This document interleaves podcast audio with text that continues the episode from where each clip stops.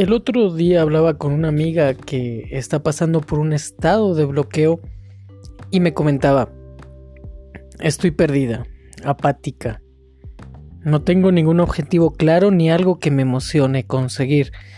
¿Para dónde ir si no sabes dónde quieres llegar? Qué familiar me resulta esto. Yo también he estado en esa situación en que desconoces lo que quieres y lo que puedes hacer. No sabes si tomar el camino A, el B, el C o no hacer nada. Sufres cierto embotamiento mental y, además hay una falta de vitalidad y empuje para comprometerte con algo. Este estado se puede definir en una palabra y se llama bloqueo. Cuando estás en una situación de bloqueo o estancamiento, te sientes como atrapado en una tela de araña, sin saber qué urgencia atender primero y, lo que es peor, sintiendo que hagas lo que hagas, no conseguirás liberarte. Esto te lleva a rendirte, a no hacer cambios que serían favorables en tu vida, porque crees que no servirán de nada. Y vives con la esperanza de que un futuro benévolo, en vez de tus propios recursos, te saque de ahí Ah, qué daño hace confiar nuestra vida a los milagros. Otras veces te bloqueas porque tienes que tomar una decisión y no sabes qué camino elegir. Te invade la desagradable sensación de que seguramente tomes el sendero equivocado y claro, solo de pensar que hay un camino bueno y otros cuatro malos, que además no sabes cómo identificar, te lleva a sentir ansiedad, y te paraliza por completo. Mejor no decidir que equivocarse, ¿verdad? Si estás pasando por uno de estos periodos de indecisión o estancamiento, te recomiendo dos cosas. La primera es que no te angusties, pues todas las etapas de la vida tienen su intención y quizás este bloqueo se convierta en una estupenda oportunidad para reorientar tu vida. Las crisis son hermosas oportunidades para empezar de cero. Y la segunda es que sigas escuchando este podcast despacio y sigas a tu manera todos o alguno de los pasos.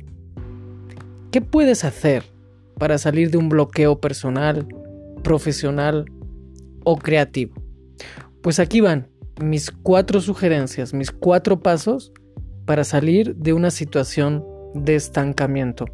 Paso número uno. Empieza a moverte en el sentido físico y en el sentido mental. Por definición, te sientes atrapado cuando crees que no te puedes mover, que no tienes alternativa, pero en realidad sí que puedes. Es una ilusión pensar que estás completamente inmóvil y sin posibilidades. Es más, sugiero que lo primero que hagas cuando estés atravesando una situación de bloqueo sea, esto, moverte, en cualquier dirección y de cualquier manera, incluso aunque te equivoques. El agua estancada se corrompe, se llena de bacterias y algas que la vuelven turbia. Lo mismo le ocurre a nuestra mente y a nuestro cuerpo. Si nos quedamos fosilizados en las mismas ideas que hace 30 años, si no cambiamos nuestra visión del mundo mientras que nuestras circunstancias sí han cambiado, nos, nos volvemos turbios, nos llenamos de negrura, de envidia, desesperación, resentimiento y malas ideas. Para purificar el agua estancada, lo primero que haríamos es hacer que circule, oxigenarla, ponerle, ponerla en movimiento. Esto mismo podemos aplicarlo a nuestro cuerpo físico y a nuestras emociones. Si estamos bloqueados, lo primero que debemos hacer es movernos. ¿Y a qué me refiero con esto? A mover el cuerpo, tambalear la mente, salir de casa, interaccionar con el mundo y encontrar otras realidades como tan acertadamente expresa Gabriel Roth en su libro Mapas para el Éxtasis. Si se pone en movimiento la psique, ésta se cura sola. El enemigo es la inercia, sea de la energía del cuerpo, muros alrededor del corazón o actitudes fijas de la mente. El movimiento es el remedio. En la práctica este acto de ponerse en movimiento puede ser salir a pasear, hacer manualidades, bailar, tocar el piano, lavar los platos o regar las plantas cada vez que te sientas en un estado de angustia opresión e inmovilidad. No minusvalores el poder de mover el cuerpo a la hora de calmar la mente y el corazón. Y luego también pues leer libros de autoayuda o artículos que te hagan pensar de forma más amplia, que te inspiren, que remuevan tus ideas acerca de lo que es o no posible en tu vida. Ver películas, ir a restaurantes de comida rara, exótica, no sé, es interesante buscar estímulos que te hagan salir de lo conocido, que te obliguen a ver la realidad de forma diferente hablar con personas atrevidas, alocadas, que sean muy diferentes a ti, que te lleven a lugares poco convencionales. Seguro que tienes un amigo o una amiga que encaja en esta descripción. Sugiérele tomar un café mañana mismo. Una vez que hayas movilizado tu cuerpo, tus ideas y tus emociones, es el momento de pasar al siguiente paso. Paso número 2. Comienza un nuevo hábito o pon estructura en tu día a día. Para disolver totalmente los bloqueos o la indecisión, no basta con movernos de forma caótica o hacer cualquier cosa.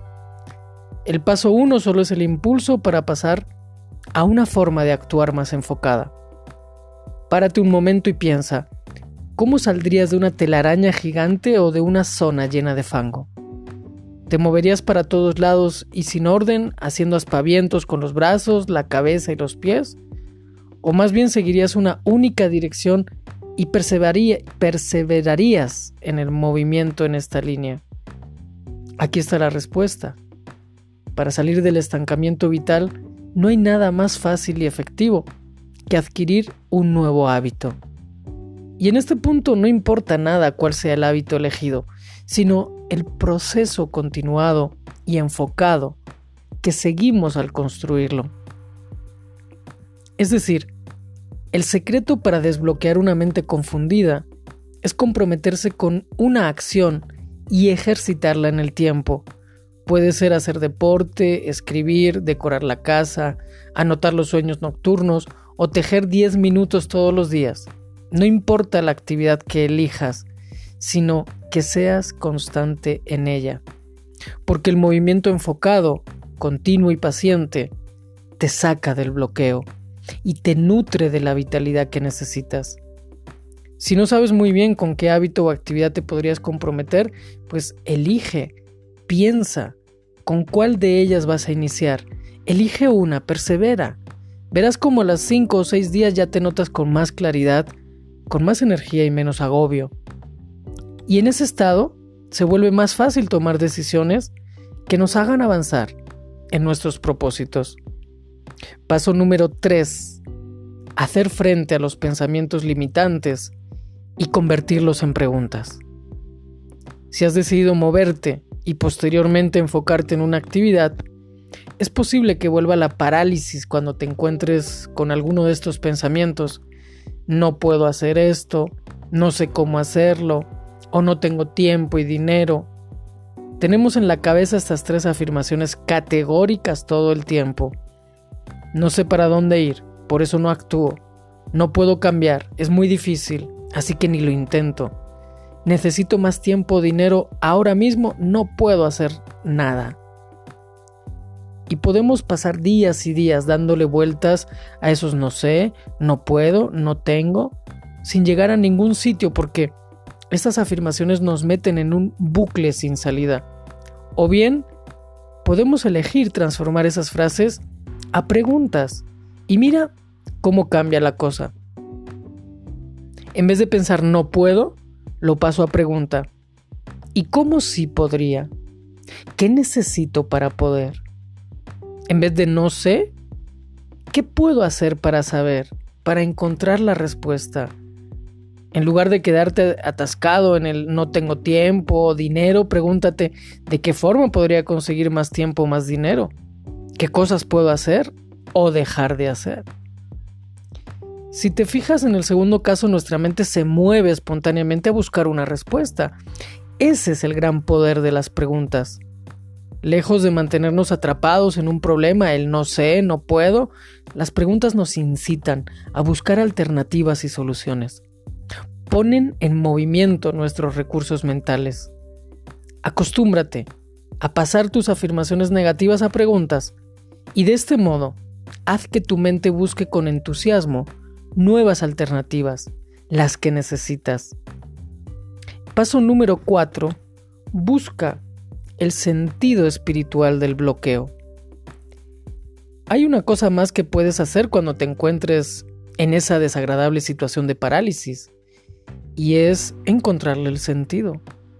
El sentido profundo, sentido espiritual, como más te guste llamarlo. Tal vez este paso no te apetezca nada al inicio, y está bien que así sea. Por eso lo pongo en cuarto y último lugar, pero cuando empieces a moverte, cuando comiences a enfocarte en un hábito y vayas superando los pensamientos limitantes, es hora de que pienses en la situación incómoda de bloqueo, desesperanza que estás viviendo y que te preguntes, ¿y si está pasando por algo?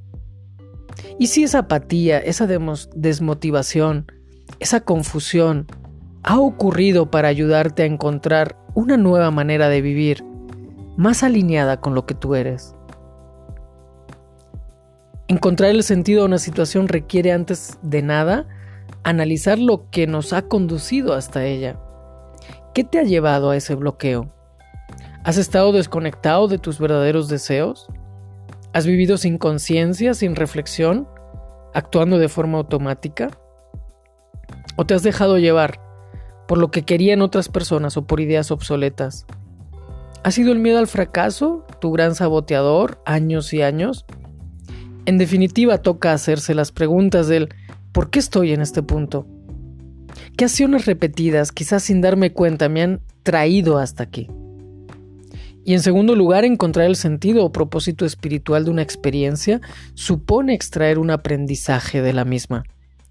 Es bien sabido que los momentos duros de la vida pueden contener las enseñanzas más hermosas.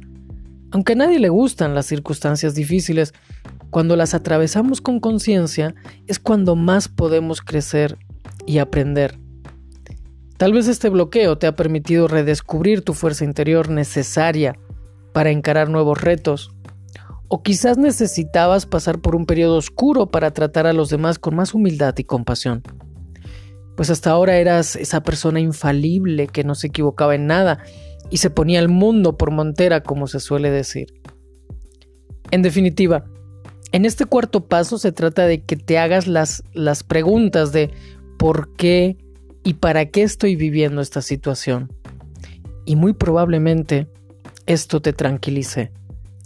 Cuando las personas vemos un sentido a nuestras circunstancias, cuando vemos que quizás necesitábamos vivir esos momentos de duda y dificultad, nos sentimos mejor, más plenos, y una lucecita se enciende al final del camino. Resumiendo, si verdaderamente te sientes agobiado, encadenado a una situación que no te gusta, o con angustia porque no sabes qué dirección tomar, Prueba a seguir estos pasos. 1. Empieza a moverte, como sea. Empieza a desesperazar, desperezar tus miembros físicos y tus ideas mentales. En esta primera fase no hace falta que sigas ningún orden ni te preguntes nada. Simplemente muévete. Número 2. Ahora haz este movimiento más enfocado. Vamos a darle una dirección determinada. Elige un hábito con el que puedas comprometerte durante un tiempo o bien Pon reglas muy sencillas en tu día a día, horarios, límites, planificar actividades, que te den estructura y que te den orden. Número 3. Cuando te asalten pensamientos paralizantes, conviértelos en preguntas del tipo ¿cómo podría? Por ejemplo, ¿cómo podría tener más tiempo? ¿Cómo podría encontrar la respuesta? Pensar en forma de preguntas te dirige hacia la búsqueda de soluciones o alternativas y no te deja pensando en bucle sobre el problema. Y el número 4 busca un sentido a la situación que estás viviendo. ¿Qué puedes aprender de ello? Cualquier experiencia dolorosa se puede convertir en algo trascendente y transformador si le encontramos un para qué, un propósito mucho más amplio dentro de nuestra vida. En este sentido, una situación de bloqueo puede ser una invitación hermosa a mirar la realidad de otra manera y replantearte si estás utilizando bien esta preciosa vida que tienes entre manos. Sigue estos cuatro pasos y saldrás de ese sentimiento tan desagradable de sentirte atrapado porque, ¿sabes? en realidad no lo estás.